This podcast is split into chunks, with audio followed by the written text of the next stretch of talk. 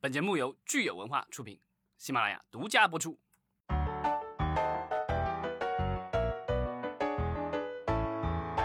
欢迎大家收听新一期的影视观察，我是老张。Hello，大家好，我是石溪。呃，我们有很多听友都是说，为什么我们更新好像特别慢哈？这个哈里大大还说，终于等到我们了，还好他没有放弃啊、其实也是挺不好意思，因为前两周我腰抻了，所以一直是卧床，然后就耽误了咱们的录音。身体才是革命的本钱。是的，然后上周我们九月初录的，然后也是耽误了，所以才刚刚发出来。但是我们的听友都很热情，有很多人都给我们的留言。我们看看这个，有一位听友叫不想老去，他说这个国庆档呢，他应该是只会去看长津湖啊，他对这个我和我的父辈其实就是没有什么太大的兴趣。呃，老张，我知道你其实国庆档最期待的也是长津湖，对吧？倒不是我最期待，因为我把那个预告片前几天我转发给了我岳父，对吧？然后岳父大人是非常狂热的战争电影的爱好者，然后呢，他一看就说：“哎，这是哪儿能看得到？”我说：“国庆节电影院就能看得到。”那行，一起去看。呃，听起来这个长津湖应该是这种老中青三代人通吃的一个电影。嗯，我不确定，就是如果是女生的话，会不会爱看这样的一部电影啊？虽然，但里面有小鲜肉，对吧？有这个易烊千玺。嗯，但是可能不太适合亲子吧，因为里面战争场面应该是比较惨烈的，至少预告片儿看起来比八佰还要呃激烈，对吧？这里面的这个应该要激烈多了，这个就属于这个就是双方火力都比较猛。其实我记得当时这个春呃是二零一九年春节档那个红海行动吧，我觉得嗯当时那个红海行动其实是一个黑马嘛，也是逆袭，呃，然后还有很多家长就是不明就里带着孩子去看，然后看完之后就是觉得好像里面的场面有一些太血腥了，所以其实我也是想提醒各位家长，就是还是提前做做功课。啊，然后评估一下，就是您的孩子是不是能够接受这种比较血腥的战争场面。对，其实九十年代的时候，当时国内刚开始引进这个就是进口片儿，当时我记得就是《拯救大兵瑞恩》上映了，然后当然影片很精精彩，然后但是里面的确确确实很多的场面是不适合这个青就是特别低年龄的观众观看的，所以当时好像我记得央视还做了这个新闻，然后有嗯小孩就直接被吓哭了的电影院。其实我前几天看到这个有一些媒体哈，呃，认为说长津湖大概这个票房能到三十五亿加，嗯、我不知道这个票房，老张你觉得是不是靠谱？就是长津湖你的判断？嗯，我觉得就是呃，回到刚才的问题啊，就是小孩儿适不适合看这个电影啊？这个电影的话有一百七十八分钟，好像是差不多三个嗯小时，哦，所以呢，我觉得一般小孩憋不住那么久的尿。呃，说到这种战争片儿呢，咱们还是说国内一直没有说这个电影分级哈。如果分了级之后，可能大家会更容易去判断这个到底适合哪个年龄层。嗯，呃，但我那时候我觉得九十年代的时候，经常会有电影，就是他们在门口会挂那个牌子嘛，或者海报什么之类的，对吧？然后基本上有一些电影就会写着这个少儿不宜，这个当年咱们就是奔着这种电影去的。其实咱们说像有一些十六岁以上的，尤其是男孩子哈，可能是对这种有一些暴力场面的这种内容是特别感兴趣的。所以我觉得像这个长津湖这种电影，也许也许会有这个高中生或者是。呃，刚进入大学的这些年轻人可能会趋之若鹜，因为在电影里面，他们还是想看到一些在平时日常生活中体会不到的这种刺激的场面。咱们之前也聊说，呃，现在的这种对于游戏的各种监管以及这个双减政策回出来哈，会不会就是反而是对电影市场是一个刺激？因为大家目前来说好像 并没有啊，目前来说好像并没有，因为从过去的几周的票房来看的话，开学了以后感觉是一天比一天低，然后这两天嗯好像是有新片上映了，然后但是好像也没有说有很大的这个回升，嗯、所以大家可能还都是指望着国庆档能不能给这个市场回点血。呃，也许可能这这个十一档，如果是我们这个电影的整个市场情绪被调动起来之后，大家会重新意识到说，哎，看电影其实也是一件挺好的事儿。就是每到周末，家长是不是或者哪怕是平时啊，如果是这个想换换给自己的孩子换换脑子的话，是不是也可以去电影院电影院看看电影？嗯但我觉得长津湖的那个票价估计不能便宜，因为嗯毕竟三小时的片长在那儿。我印象当中，当年《阿凡达》就是三小时，嗯，然后当然当年有三 D，所以那个票价会贵，但是我觉得长津湖估计这回也不会太便宜吧。没错，呃，咱们还有一位听友哈，秋水与秋雨，他把这个海内外的商业大片比成是。主菜，然后把主旋律片子呢比成是主食，然后把这个文艺片和批片儿啊比喻成是小菜。所以他说，如果说我们在吃饭的时候没有主菜，就是没有这个商业大大片，而只靠这个主食和小菜的话，可能会让大多数人都难以有胃口。但只是说这个主食对吧，就是很很很充实，但是吃一点就饱了是吧？这个意思是吧？对的，其实我们想说，呃，大家这种平时的这种娱乐活动哈，它的确是就是，如果你很丰富的话，我们可能是才吃起来会觉得就是跟我们出去下下馆子一样，你肯定是主菜、主食、小菜能有的选。嗯，对，我觉得就是电影来说。啊，它因为它电影院，尤其是电影院观影啊，它不是一个必需品，这个东西是算是一个休闲娱乐的，就像你出去吃，你每天吃早点什么的，这种可能都是主食，没什么其他东西。但比如说你请客吃饭或什么之类的，你不可能一上来全是主食，对吧？你肯定是以菜为主。那这个现在的话，咱们这可能就缺了一些这个电影院，我觉得它现在就缺了一些大菜，所以呃，目前来说，我觉得就是大家去电影院的这个欲望不是特别强。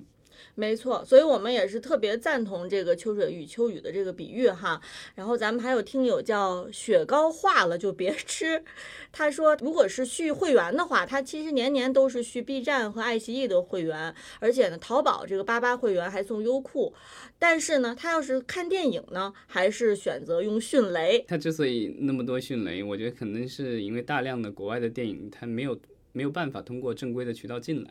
这个可能是很大的一个原因，嗯，有一些小众的文艺片或什么之类的，国内的买家不愿意买，然后呢，因为有配额的限制，买这种就是没有太多人看的片子进来占配额，啊，然后浪费资源，对吧？也没什么效果，所以没人买。那有一些商业大片儿，他们想买进来，那但有可能就是可能因为过于血腥暴力，或者是因为题材敏感，它进不来，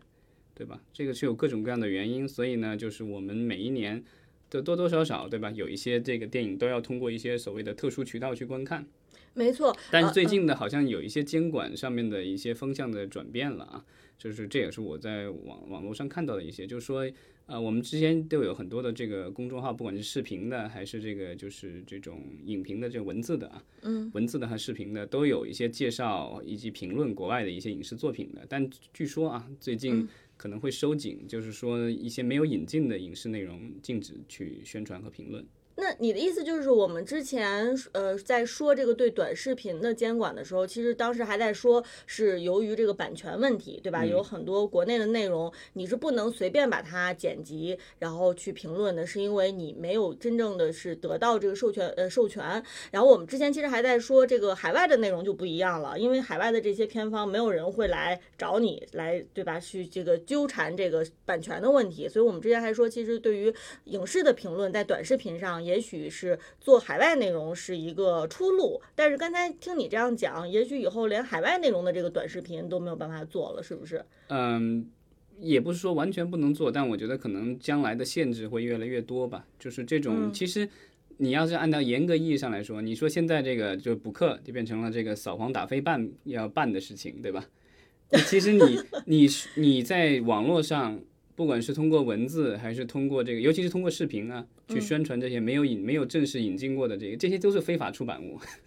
你要上纲上线的话，那就那你跟这个什么传播淫秽作品 是一个一个道理，这个东西都是非法的这个出版物，对吧？呃，所以我们其实还是挺期待后续看看这个短视频对于海外电影的这个评论哈，是是不是会纷纷的下架？当然，而且很多我觉得其实现在的很多短视频都不但是评论了，它其实就是一个讲述，所以它其实能把大部分剧情，然后这个主要精彩画面什么都给你，甚至让它切成一小段一小段什么的，就是这种切块式的这种啊短视频的话，以后可能也会越来越艰难了。其实雪糕化了就别吃。他同时还说了哈，这个好莱坞在国内的票房第一已经是就是说是有迹可循的了。呃，包括这个《速度与激情》这个系列哈是越来越烂啊，而且特效片儿，漫威每年三部，但是现在就是基本上一部都没有了。所以说现在有些引进的片子呢，呃，是质量还可以，但是不能扛顶。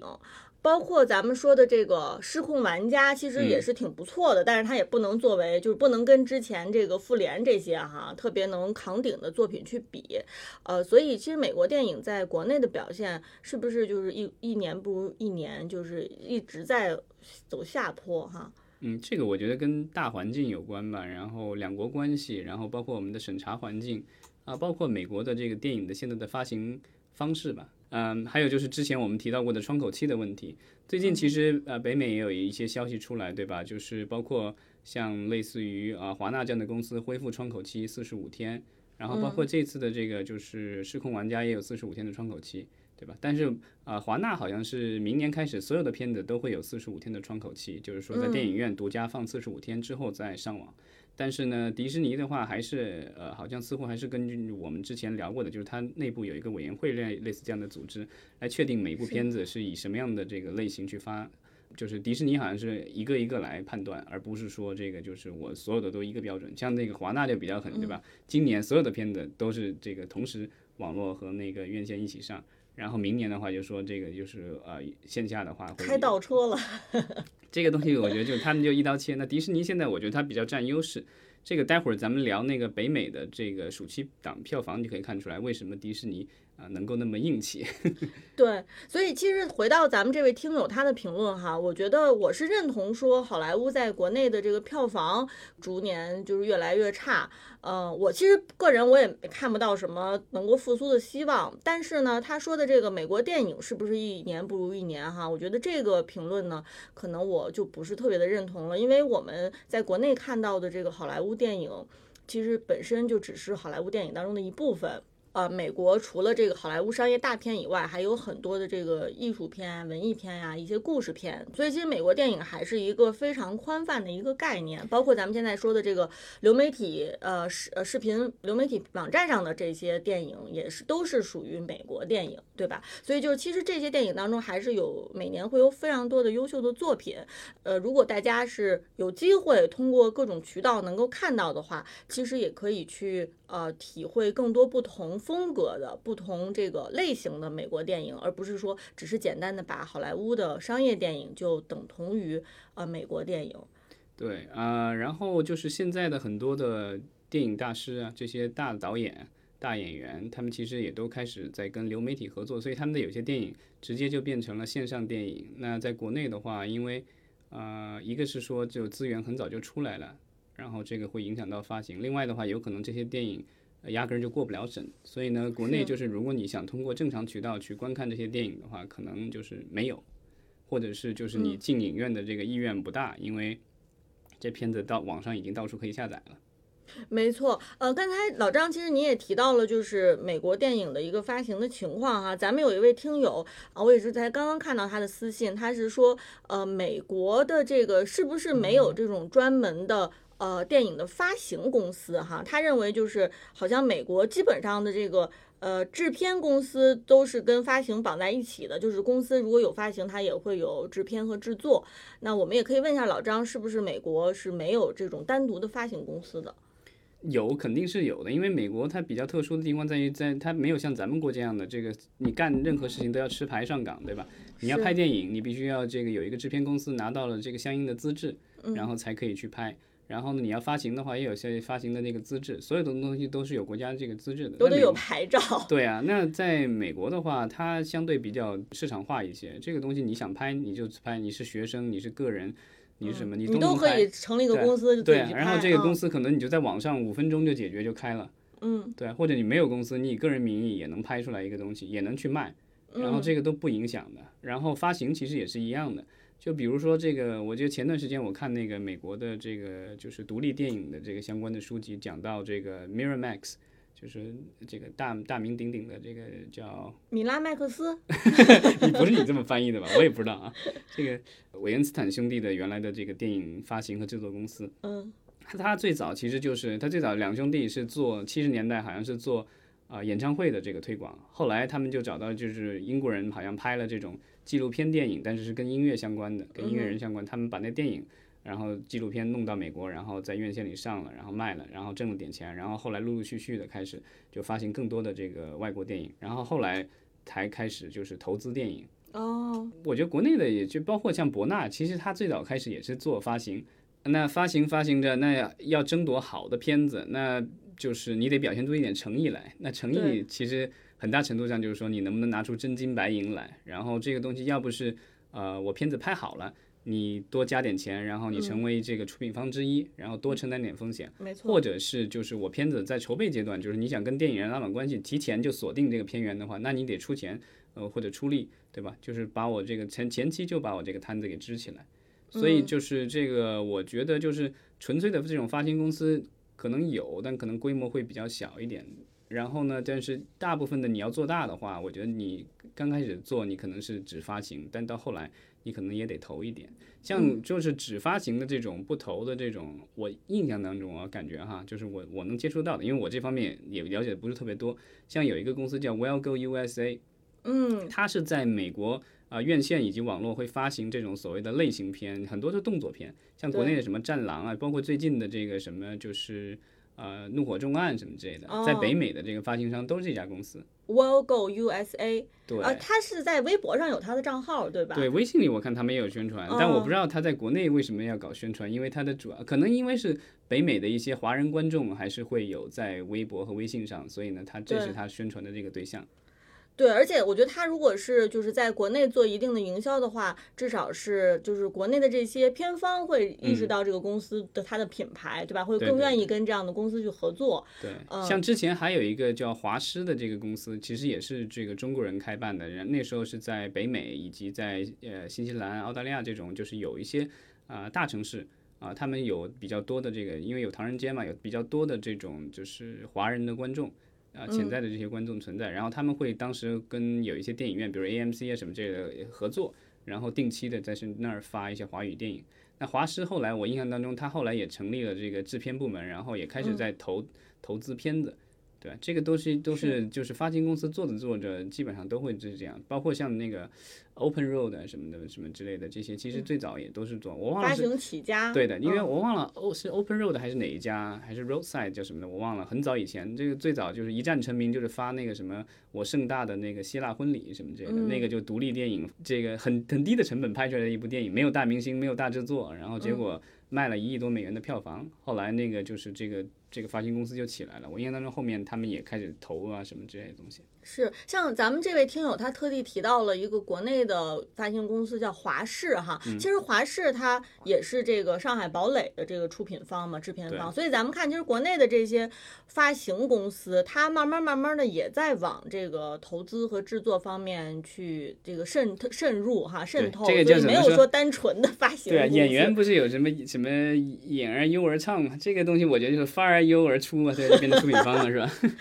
是的，呃，那咱们其实说了半天这个美国电影的这个情况哈，咱们就来看看最新出来的今年北美的暑期档暑期档票房，然后看看给咱们带来哪些新的启示吧。对，然后这个北美的暑期档跟南不大一样，咱们基本上，比如说你说长一点是六七八三个月，说短一点就七八两个月。但北美的话，它的这个暑期档长一点，这个主要也是因为这个，因为暑期嘛，北美的暑期的话，你如果按照学生的那个放假来说的话，北美的学生一般是五月初就放假了，一般就是那个就是叫什么战士阵亡日是吧？那嗯个，Memorial Day。是的，从五月份，他从五月初，然后一直到九月初，这个所谓的他们的这个劳动节，就劳工节，然后这个才算结束。就是其其实这个他们的暑期档刚刚结束没多久。所以我们看呢，从这个五月初到九月初的北美暑期档，今年的票房呢是十七点五亿美元哈，占这个目前北美年度总票房的百分之八十左右，呃，可以说是创下了自一九九二年以来的历史最差表现。那上上次咱们聊到就是呃咱们国国内暑期期档档对吧？然后说是一一夜回到八年前，它这个是一夜回到三十年前了。一九九二年，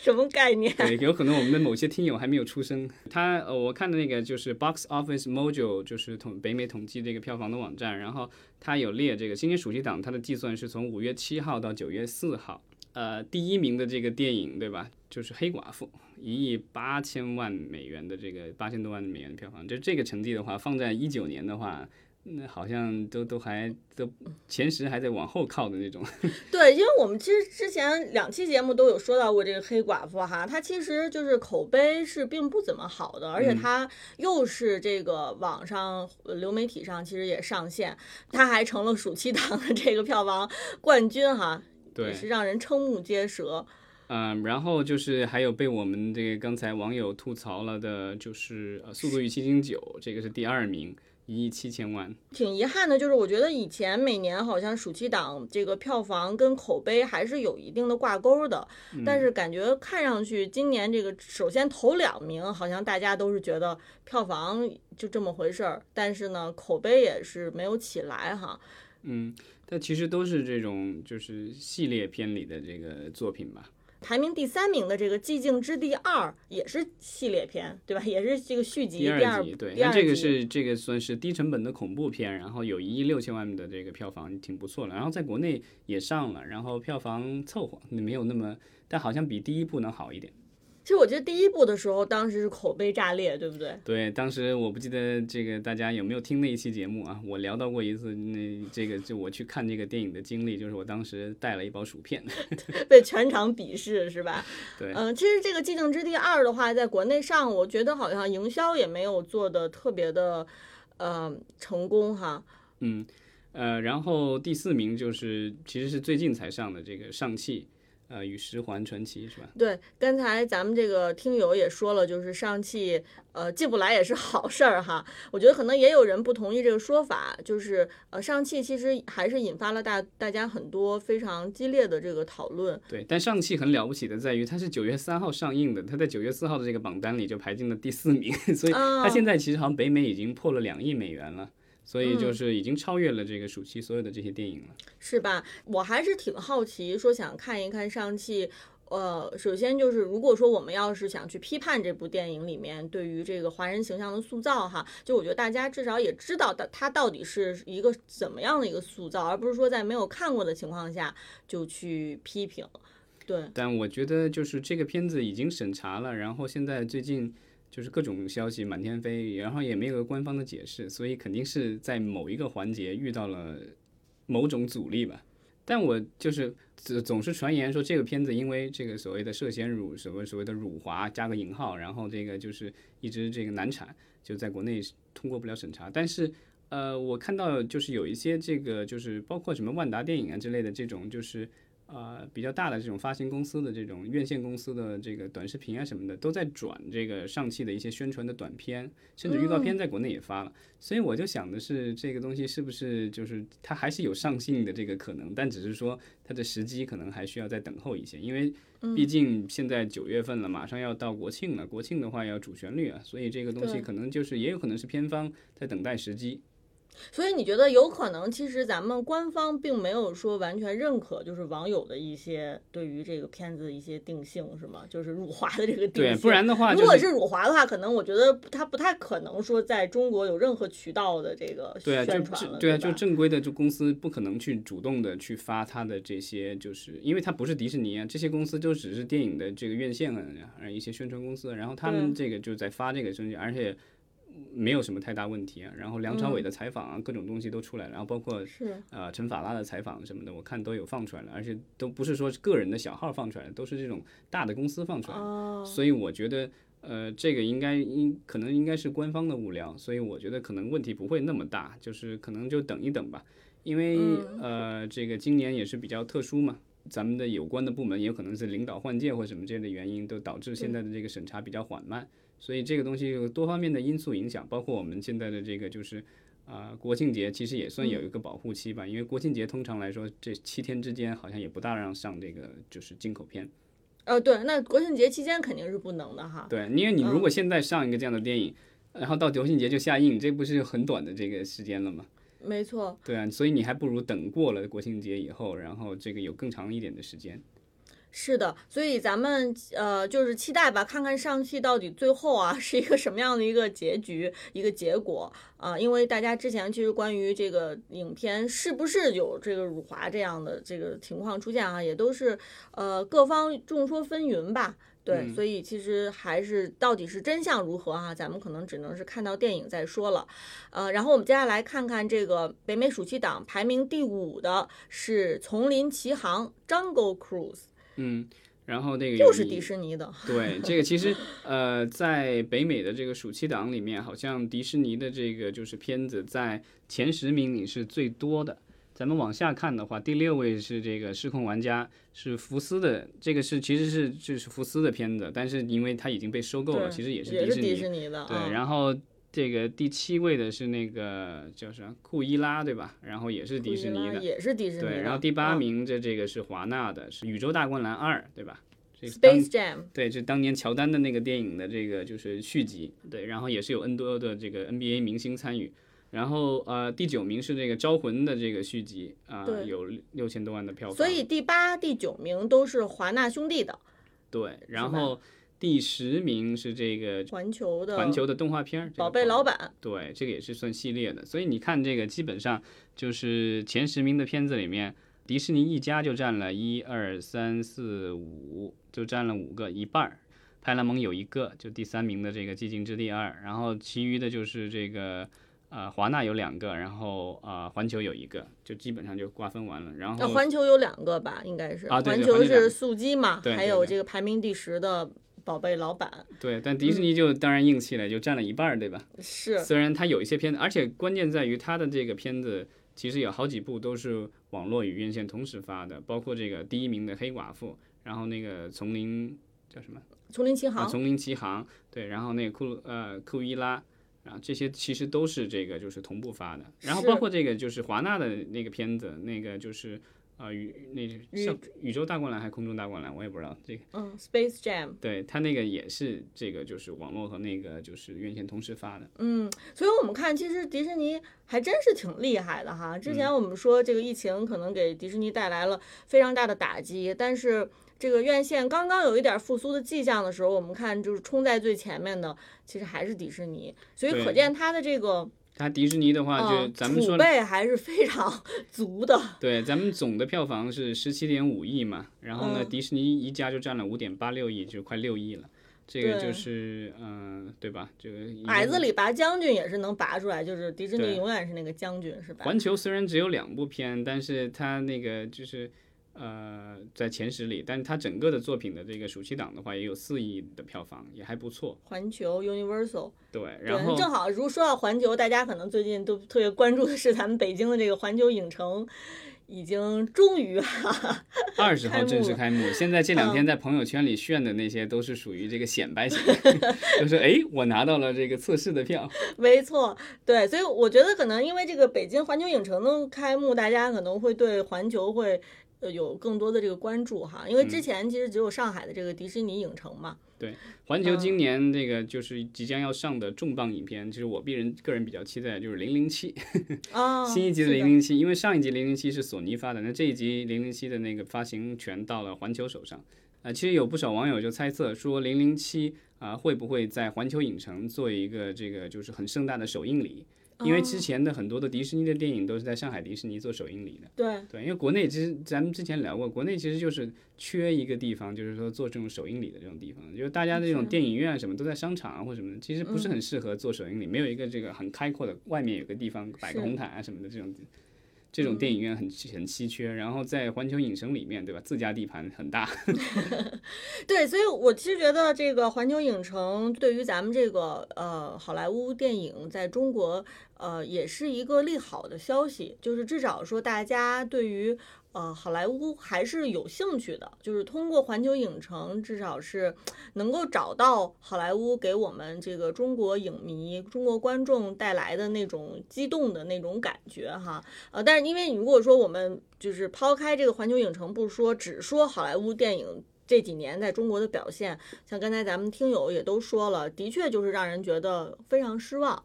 啊，大家如果这个有机会的话啊，也可以到环球影城去看一看。然后我觉得至少是可以回顾一下，就是早早些年 好莱坞电影在就是在中国的这种叱咤风云的那种那种感觉哈，就是可以怀旧一下，我觉得。对，那那纯属哈利波特什么之类的。那那那个地方就纯属怀旧的，因为这个就是新片什么的就没有出现在里面。我印象当中，好像美国的环球影城就会造一个，好像还要造一个，就是跟《速度与激情》有关的一个这个旅这个项目。然后国内我不知道将来会不会也会添加相应的这个项目，因为毕竟我觉得《速度与激情》这个系列在在中国还是啊有曾经有这个曾经辉煌过，现在也还比较辉煌。人家这人家我觉得到头了吧 也。嗯，咱们看说呃，回到这个北美的暑期档哈，呃，其实。大大还是大大，对吧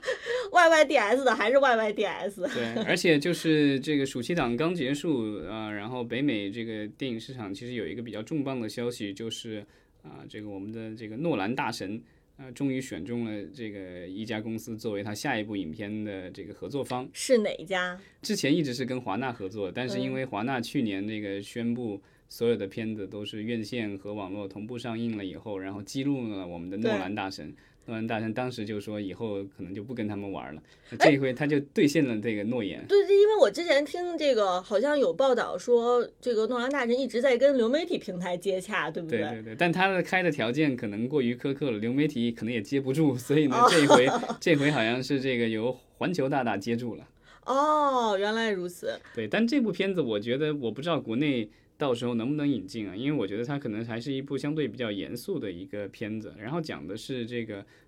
这个美国的原子弹的发明者他的故事。哦，那我觉得可能不太符合咱们这边的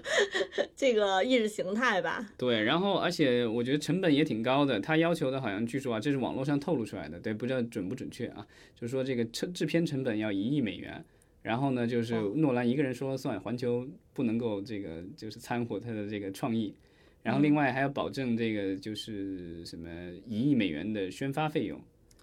然后另外的话就是在他片子上映的，我忘了是十五呃四十五天还是多少天之内是不能有其他的新片上映，三周还几周我忘了，就是还有一个这个约定，就是有。有他就是确保了，就必须要有一个对一个一个电影院的一个窗口期，对吧？对，而且还要提前支付他这个什么百分之二十的这个就是票房的什么片片酬什么的，反正就是一系列的这个各种条件。据说这个就是各种公司都去谈过了，然后最后都被这种条件给吓退了，最后只剩下 环球一家接下。环球看起来还是财大气粗哈。但我觉得可能就是环球现在也是就是主攻。啊，流媒体，然后这个主题乐园或什么之类的，然后他可能也是需要一些这个重磅的项目啊，来给他公司提气吧。其实咱们国内的很多听友哈，对于这个好莱坞大片，可能接下来最期待的是《沙丘》这一部电影。嗯，因为里边有这个张震哈。对，但他不知道他的角色有多重啊。但是好像在刚刚过去的威尼斯电影节的这个首映上啊，张震是出现了，走了红毯。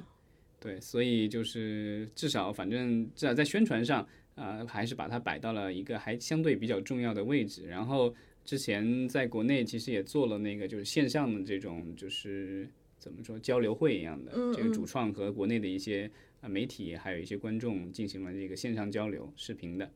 所以就是我觉得大家还是有一定的期待的。但是怎么说呢？《沙丘》这个小说在国内一直以来说都是相对比较小众的。我当年其实也了解过这个《沙丘》在国内的这个小说的销量，哈哈据说一版出来也就可能几万本。哦，呃，但是我觉得一部美国电影哈，现在如果能做到就是，嗯，又没有任何的这个政策风险，然后呢，而且这个阵容也是比较强大的，当然这个呃这个制作的呃质量也是特别高的哈，就是所有这些条件其实都满足，其实对于一部好莱坞电影来说是挺不容易的。对对吧？就是而且还包括，就比如说，就是口碑又既要就是大家觉得不是那么无脑的这种 漫威打斗，然后又是要有一定的这个群众基础哈，就是阳春白雪下里巴人要要都能够满足，然后还没有这个政策风险。其实我觉得这个如果一部电影能做到这样是非常非常不容易的，非常非常罕见的。其实啊，对。但瓦伦纽尔导演，我觉得他比较就是不一样的地方在于，他是这种坚定的这个院线的支持者。所以呢，就是他的这个电影的话，就是按照这个片方以及他的说法，就是最好是要就在电影院看吧。对，其实我们刚才聊了这么半天这个美国电影的情况哈，呃，与此同时呢，最近国内呢，除了电影以外，大家可能最深的感受就是这个政策的铁拳 已经，呃，这个伸向了各个这个至少是娱乐行业当中的啊各个方面各个层面。呃，最近好像我们看到的国内的只跟娱乐行业相关的新闻，基本上都是跟这个政策监管相关的，对吧？对，这个我觉得就是怎么说呢，就是一八年的时候，这个崔永元打出了一记这个隔山打牛，然后一直打到了二零二一年。哦，对啊，我我之前还在想，我说，哎，我说那个最早崔永元的那个微博上那个公开去。呃，这个挑战那个范冰冰，还有这个华谊的，对对对，那一次，我觉得那个好像是感觉是不知道什么，就感觉是已经过了很长时间了哈。那然后查查说，哦，发现已经其实是二零一八年，呃，六月份的时候，其实就已经开始，就是，但是当时我们可能都没有想到这场战战斗，然后一直 延续到就是疫情前开始，然后一直延续延续到疫情之后哈，还在继续当中，而且这个范围是越来越广。最近这个就是在娱乐新闻上出现，然后又从从所有新闻里消失的这个明星，呃，越来越多。我看到过有一个有一个那个就是呃新闻的标题啊，叫广电总局呃 N 号令，对吧？这个我觉得就是这个就总结了过去的这几个月发生的这些事情，对吧？就一会儿又出一个令，一会儿又出一个令，然后。然后另外的就是我们的各个的这种行业协会啊什么之类的，然后开始就是等广电总局发声以后，然后他们再附和，然后要保证怎么怎么样，然后要要倡导怎么怎么样，这基本上都是这个样子。其实我在想说，的确是，如果嗯你有一个行业协会出来发声，其实必须其他的行业协会就都要出来发声嘛，对吧？就是你这个时候其实就是形成了一种情绪的带动，就是大家必须都要站出来发声。如果你不发声，那其实就代表着可能。你是漏网之鱼，对，大家有了各种各样的想法建议，然后官方也有了一定的说法，但是我觉得就是之前咱们也聊过，就是现在所有的这些不管是倡导还是各种命令什么的，其实字都比较少，字里行间就是还有很大的这个解读的空间，嗯，所以我觉得可能具体的话还要看将来去怎么去执行，但目前来说，我觉得就是这种清查的力度应该是空前的。嗯，可以看到就是对吧？有被罚的，有被禁的，然后有整改的，对吧？就是各种各样的。比如说咱们说综艺的话，那爱奇艺已经说了，这个就之前爱奇艺说不做这个偶偶像这个这种就是选秀类节目了，然后后来现在发展到好像是全行业都被禁掉了。对，所有的这个选秀类，其实我们说在综艺里面，选秀是非常非常重要的一大部分。对，它就是偶像选秀啊，比如说你就喜剧明星或什么的哈，那种选秀可能应该还能做，但是就是这种偶像选秀，就是唱跳的这种，可能就不不能不能做。我的理解，这是我的理解，但看将来是怎么样子。对啊，所以就是我们就说到底怎么去定义偶像选秀嘛？其实这也不是一个很明确的一个说法。对，然后这个就是就是说这个禁止娘炮什么之类的。对吧？然后这个之前还有这个丑化那个，就是我们的古典名著，对吧？啊，对，反正有有各种各样的这个要求。那因为你一说到喜剧的话，可能有一些喜剧内容又涉及到，是不是？比如说，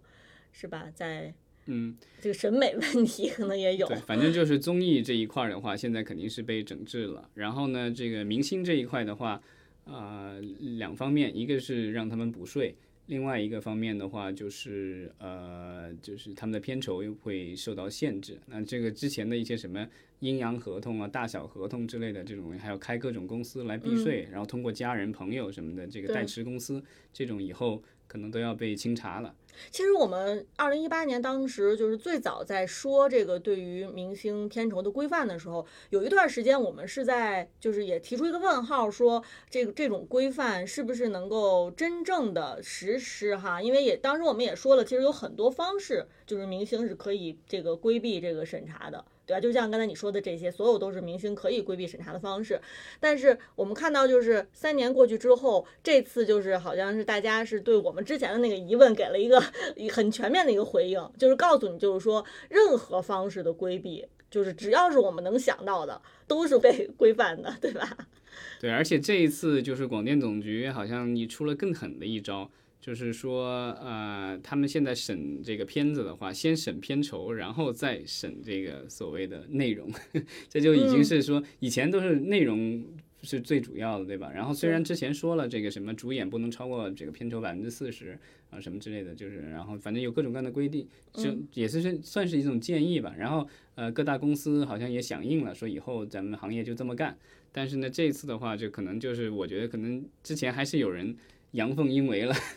对对啊，所以现在就是说要更大的力度去做这个审查。这也是最近的这个，好像就是十六号的新闻，说是这个广电总局在北京召开会议，然后就是这个要严格，要大家严格执行电视剧片酬管理规定，就之前这个出的这个规定，然后要抵制这个所谓的天价片酬，然后什么阴阳合同、偷税、偷逃税什么之类的都必须要杜绝。然后呢，就是饭圈这个也也得要也要整治，然后呢，单改 好像也不让干了。嗯，其实我在想，就是如果说到明星片酬哈，呃，它可能涉及到的是咱们这个内容制作的预算和成本的问题。嗯，就是你没有说审明星片酬是只是就是你像这个呃总局对明星片酬这一项进行报备，它一定是可能是要把整个的这个项目的预算。可能都要是提交，然后由这个总局去审，就是你的片酬其实比例是放在一个整体的一个预算当中，才能看出来它是不是高的，对吧？所以就是未来我想会不会除了咱们的这个内容审查、技术审查 之外的，可能还会有一个这个预算审查，就专门有一个部门是就是去看这个这个每一每一个项目它的成本的。但我觉得一项一项去核对。我个人觉得，就是这个所谓的这个，就是对片酬的这种硬性的这种怎么说，这个加一个盖儿，这种感觉不是很合理啊。因为之前我知道咱们国家，比如说对薪酬有限制的行业，都是比如公务员，然后央企领导什么之类的。那他们可能会有一些这个，就是因为这个都是国家的单位，所以呢，基本上他们的这个工资啊什么的报酬都有一些限制。这个我能够理解。但是对私企的话，咱们并没有这样的这种限制，对吧？私企的领导拿多少，这个都是根据他们的表现，然后公司对他们的这个就是所谓的表现的一种奖励。嗯，这个就是基本工资以及奖金什么的，好像都没有听说过有什么限制。那我的理解，我们的这些演员大部分其实也都是算是私企小老板吧，因为都有自己的公司。那这个东西就是他们挣多少钱，但是显然国家对他们挣的这个钱不是很满意。然后我觉得。偷税漏税这个事情确实不应该，然后你这个要整治，OK，没问题。但是就是说他们能挣多少钱，我觉得这个东西，啊，我的理解啊，当然这个可能就是目前监管方不是这么认为的，就是我觉得还是应该呃按照市场规律来，因为你比如说你现在限了明星片酬，那你将来要限这个就是制作公司的利润嘛？就比如说你的制作你制作完了以后，你的这个加价卖的比例不能超过百分之多少，能够这么限制吗？或者说？呃，就是那你限了这个演员以后，那你要限导演的片酬吗？你要限那个就是制片人的片酬吗？这些有片酬的多了，那这些人其实也有潜在的这个所谓的这个偷税漏税的风险。是的，所以我们看说，呃，具体到这个政策怎么落地哈，然后以及说对这个行业带来什么样实际的影响，可能短期内我们还不能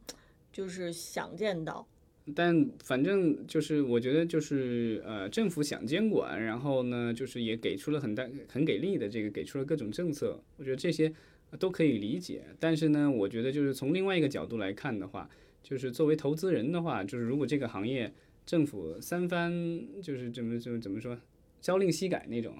嗯，因为他这种都是出的新政策，原来没有的，原来都是合理合规的、甚至合法的，然后到现在的话，就变成了这个过街老鼠，人人喊打。这个感觉就是可能对大家带来的这个心理冲击会比较大。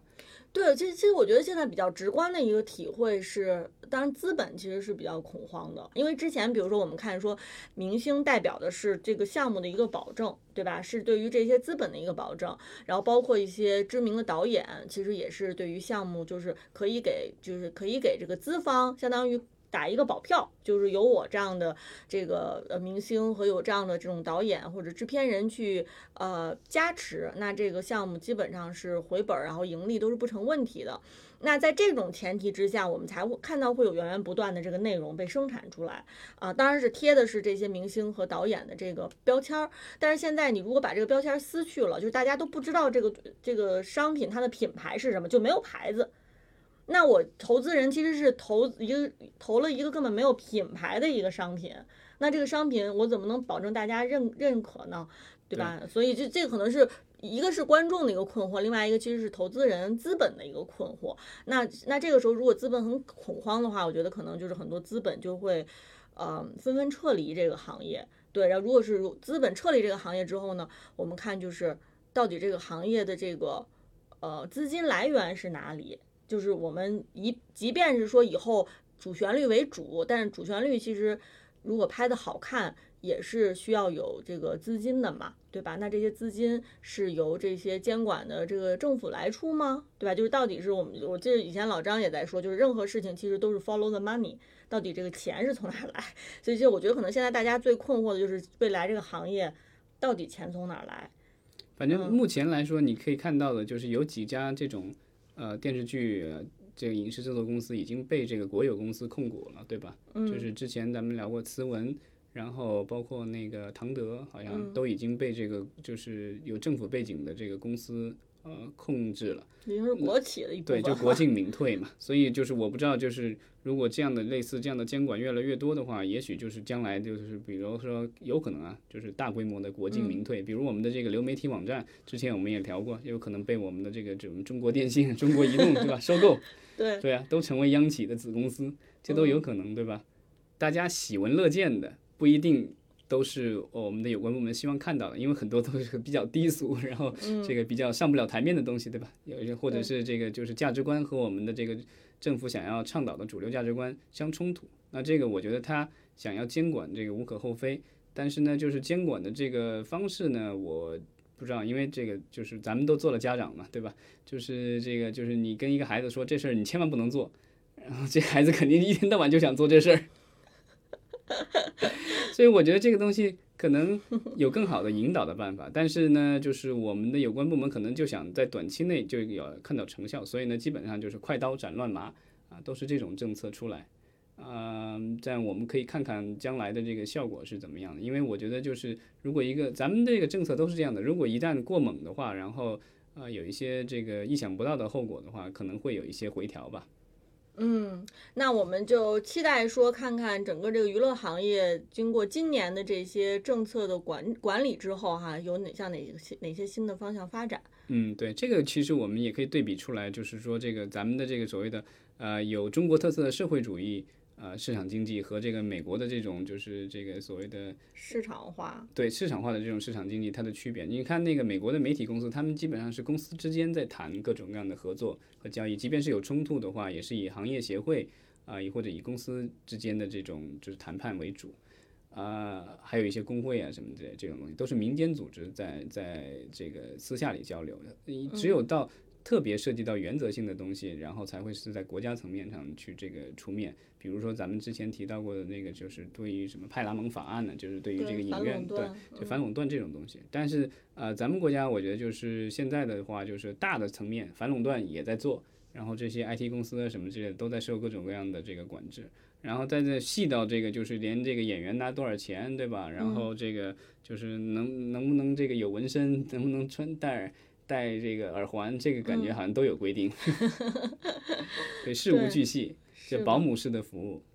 对，我觉得很难说哪一个更好，但是可能这个是适合我们中国国情的一种这个监管方式吧。嗯，那我们就边走边看呗。嗯，好。嗯，好，那也感谢大家今天的收听，我们下次再聊。好，谢谢。谢谢。